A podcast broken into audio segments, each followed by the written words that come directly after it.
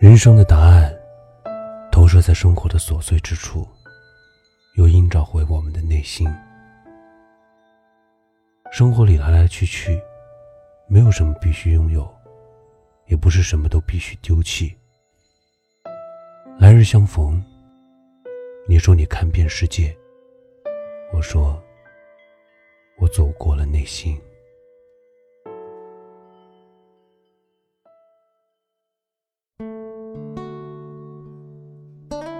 旅途中忘带外套，去同一家店买了件一样的，甚至是在同样的季节。今年的那个游客用同样的动作，穿上去年的那件外套，低头走进多年前的冷风里。头顶千万盏街灯正为你点亮，时差是时间不能咬合的裂缝。夜晚在咖啡馆里点热牛奶的人，坦然接受生活的诸多错觉，因为你自己就是个错觉。在重逢之前，我们都要各自走完很长很长的路程，像那年夏天，沿着峡湾开了整夜的车，都绕不到北冰洋的边缘。睡眠不足与疲惫。带来的微醺里，我对人的际遇有了新的把握。比如失去和得到，都是偶然，也是注定。西斯罗五号航站楼，海关人员从层层叠叠的旧签证页中翻找有效的那一页，突然意识到自我治愈这个过程的艰难与失意，自己给自己缝补伤口。将无法清除的残留物当成纪念品保留。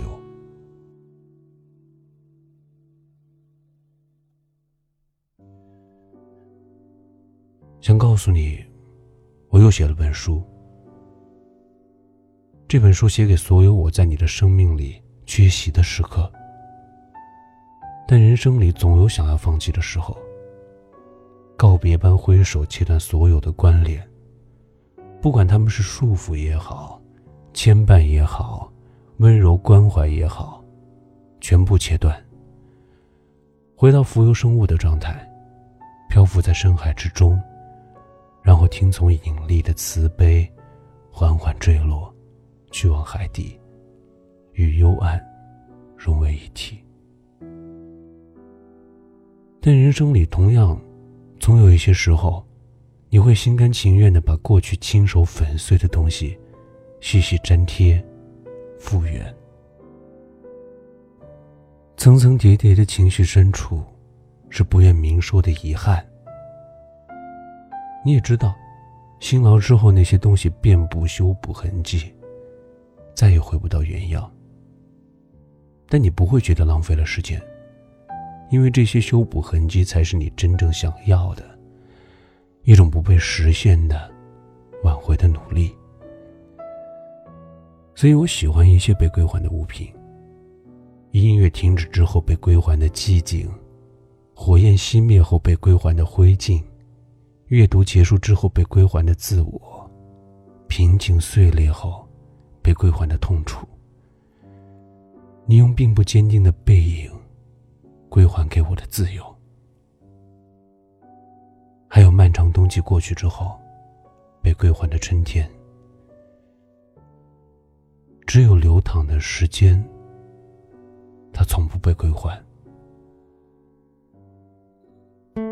但时间留了离散，在我们生命里，激起思念的余响。如果海水不平，潮汐不止，那我就要继续我的等待。继续我的远行，漫无目的，不离不弃。来日相逢，你说你看遍世界，我说我走过了内心。